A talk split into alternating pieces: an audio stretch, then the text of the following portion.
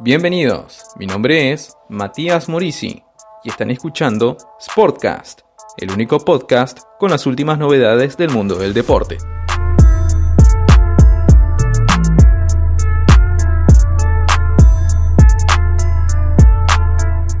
Seguí la actualidad del fútbol, básquet, rugby, tenis, handball y mucho más. Sportcast, nuevo episodio cada lunes a las 19 horas. Sportcast, todo el deporte en un podcast.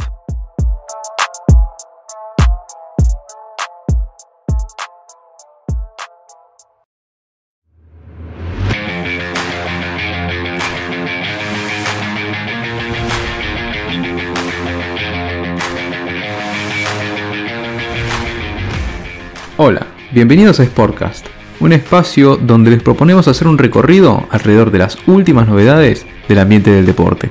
Información detallada, análisis y por supuesto las declaraciones más recientes de los protagonistas son algunos de los condimentos que hacen que no te puedas perder este podcast.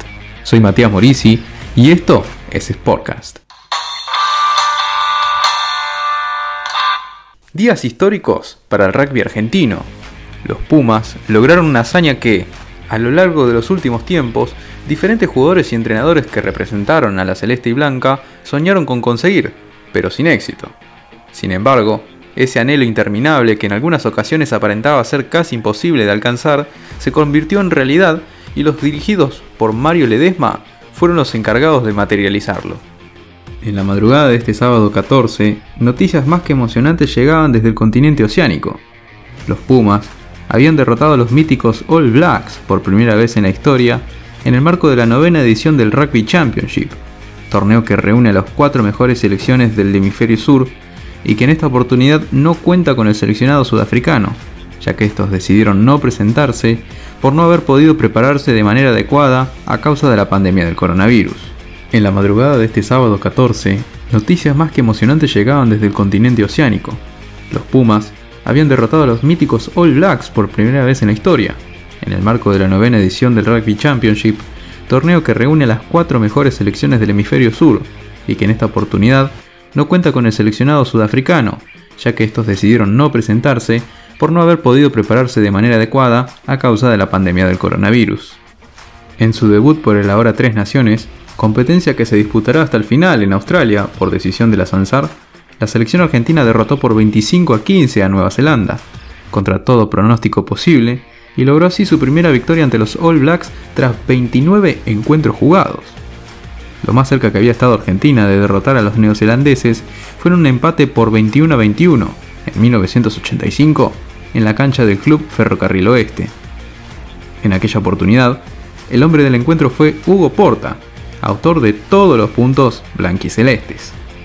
Ahora, como si de un homenaje se tratara, Nicolás Sánchez fue el encargado de imitar lo que Porta había hecho 35 años atrás, frente al mismo rival, solo que esta vez la recompensa fue incomparable.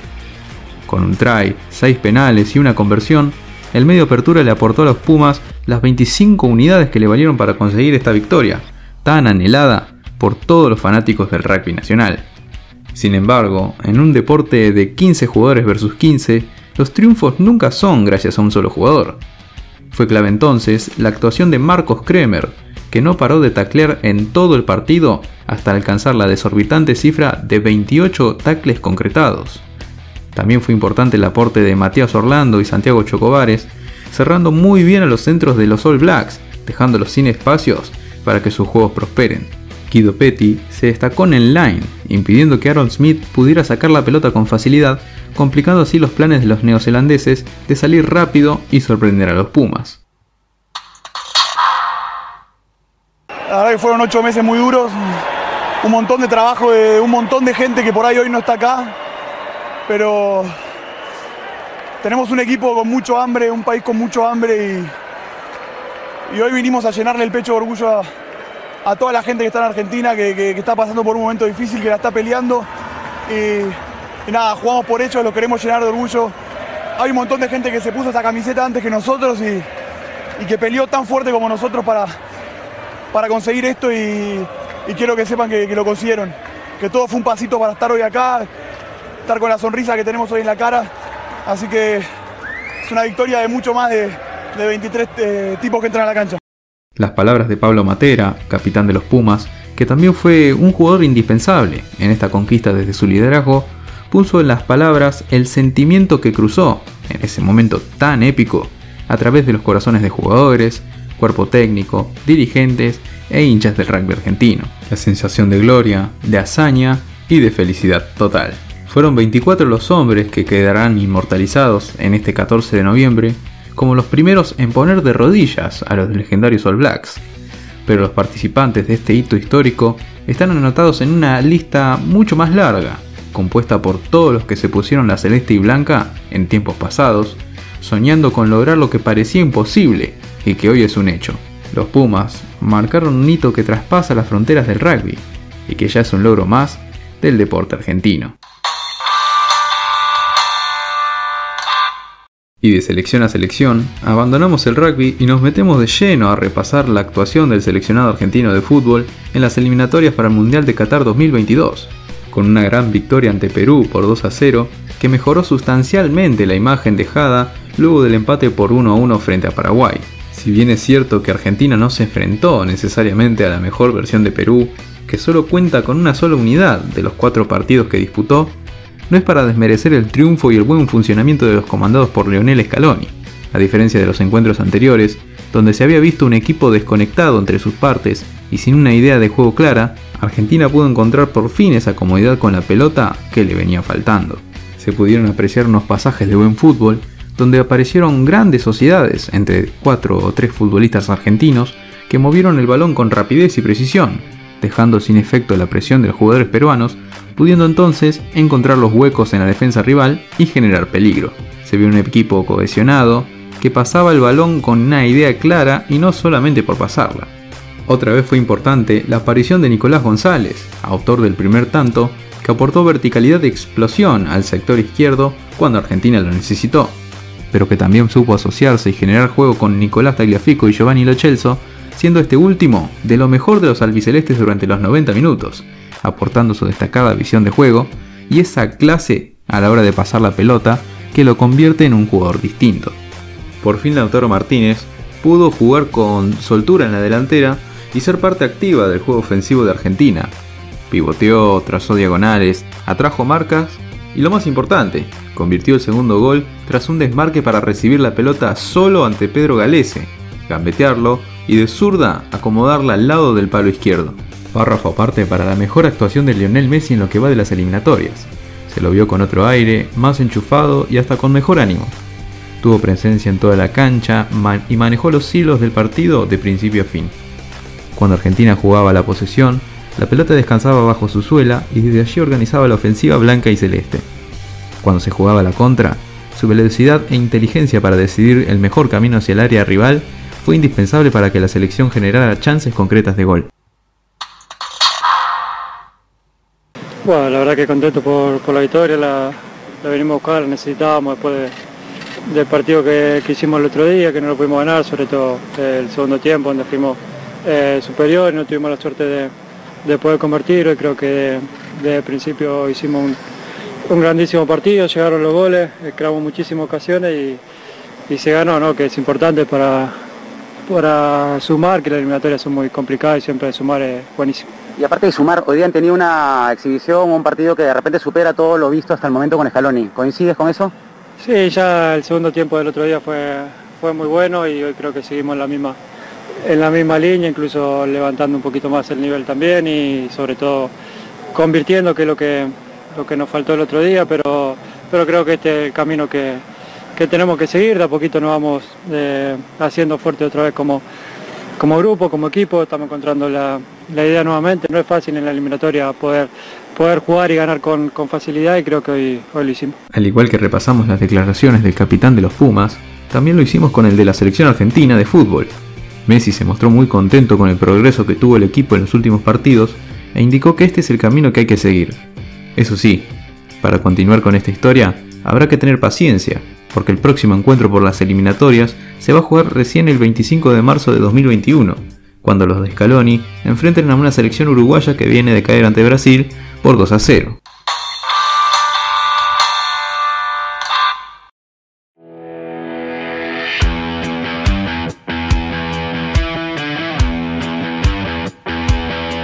Pero no todo es color de rosas para el deporte argentino, porque en el mundo del tenis hay novedades que llegan desde Inglaterra y que no son para nada agradables. Se trata de Diego Schwartzman, el argentino número 9 en el ranking ATP, quien quedó eliminado prematuramente en su debut por el Masters de Londres, tras perder en sus dos primeras presentaciones. El Peque no pudo superar al alemán Alexander Zverev, puesto 7 en el ranking ATP, y cayó por 6-3, 4-6 y 6-3 en lo que fue la segunda derrota en el certamen, luego de perder frente a Novak Djokovic, el número 1 del mundo, por 6-3 y 6-2. Luego de la segunda caída, la única esperanza que tenía Schwartzman de avanzar hacia las semifinales era esperar que no le superara a Danil Medvedev, el número 4 del ranking ATP, y luego vencer a este en la última jornada de la fase de grupos, algo que no sucedió, ya que el ruso jugó un grandísimo encuentro y se quedó con el triunfo en dos sets por 6-3 en ambos. Ya sin chances de continuar en el torneo, el Peque jugará su último partido por el Grupo A el sábado, ante Medvedev, quien en este momento se ubica como líder de la zona con dos victorias. Detrás de él están Djokovic y Zverev con una, y finalmente el Peque se posiciona en el cuarto puesto sin triunfos. Pasando al grupo B, el que se pone al frente en la tabla es Dominic Thiem, quien viene de conseguir un triunfo importantísimo ante Rafael Nadal en el encuentro más parejo de la competencia hasta el momento. El austríaco se impuso en dos sets y ambos se tuvieron que resolver en el tie break. El primero ganó 9 a 7 y en el segundo 7 a 4. Esta victoria, sumada a la anterior que había conseguido frente a Stefanos Tiripaz por 7 a 6, 6 4 y 6 3, le permite a Tiem acomodarse primero en la zona. El español, por su parte, se ubica debajo de él junto con el griego, ambos con un triunfo, y entre ellos estará la disputa por uno de los dos boletos hacia las semifinales del Master de Londres, ya que este jueves 19 de noviembre se verán las caras por la tercera y última jornada de la fase de grupos. Sí, ha sido un buen partido de tenis, ¿no? Creo que ha sido un, partido a un muy alto nivel. la verdad que, eh, bueno, mm, de alguna manera, eh, un poco triste por el hecho de no haber podido llevarme ese primer set con 5-2 en el tiebreak y dos servicios míos y encima estaba sacando muy bien. Eh, pero bueno, eh, él también ha hecho cosas increíbles durante todo el partido, ¿no? Eh, creo que yo le, he empujado al límite y él ha sido capaz de, de, jugar a un gran nivel a ese límite, ¿no? Yo también he jugado muy bien, creo que ha sido un muy buen partido de tenis y también creo que que me ha faltado algún pequeño detalle para, para llevarme el, partido, ¿no? Sin ninguna duda. Y él está muy inspirado en según qué tipo de golpes al límite, que, que, bueno, mm, esto es lo que pasa cuando juegas contra los mejores del mundo. A pesar del lamento de Rafa por no poder volcar el encuentro a su favor en ninguno de los dos tiebreaks, el número 2 del ranking ATP se mostró satisfecho por el gran partido que jugó ante el austríaco. En cuanto a Andrei Rublev, al igual que el peque de Schwartzman, el ruso se quedó sin chances de estar entre los mejores cuatro del torneo por perder en sus dos primeros partidos, y solo le quedará cerrar su participación, este jueves, enfrentando a Tiem.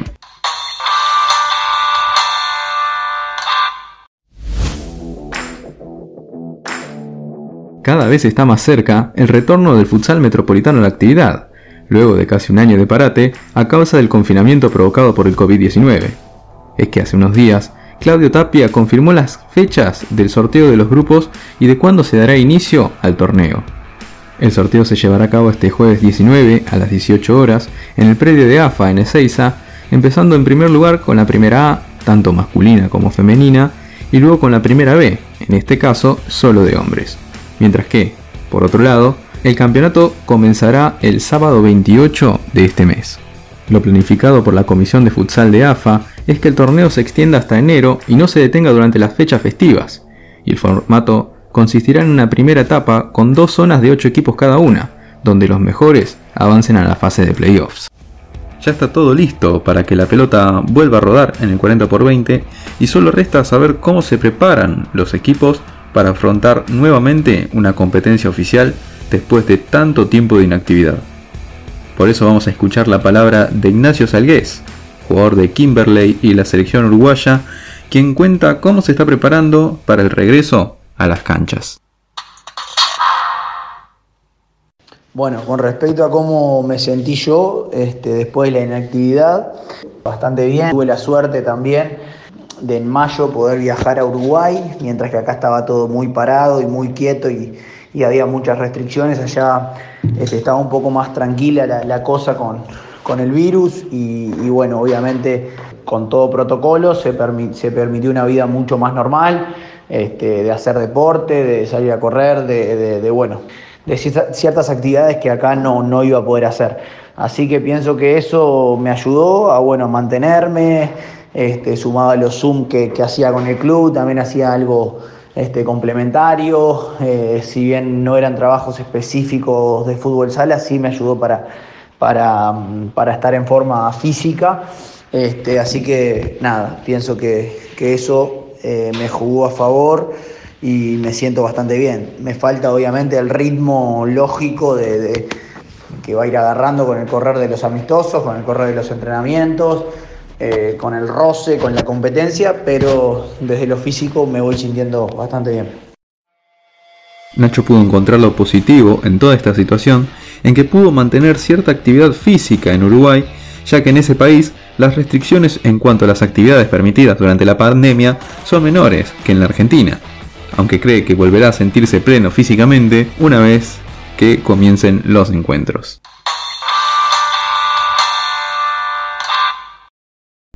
Y así pasó este episodio lleno de información, donde te enteraste de las últimas novedades y pudiste disfrutar de escuchar la palabra de tus jugadores favoritos.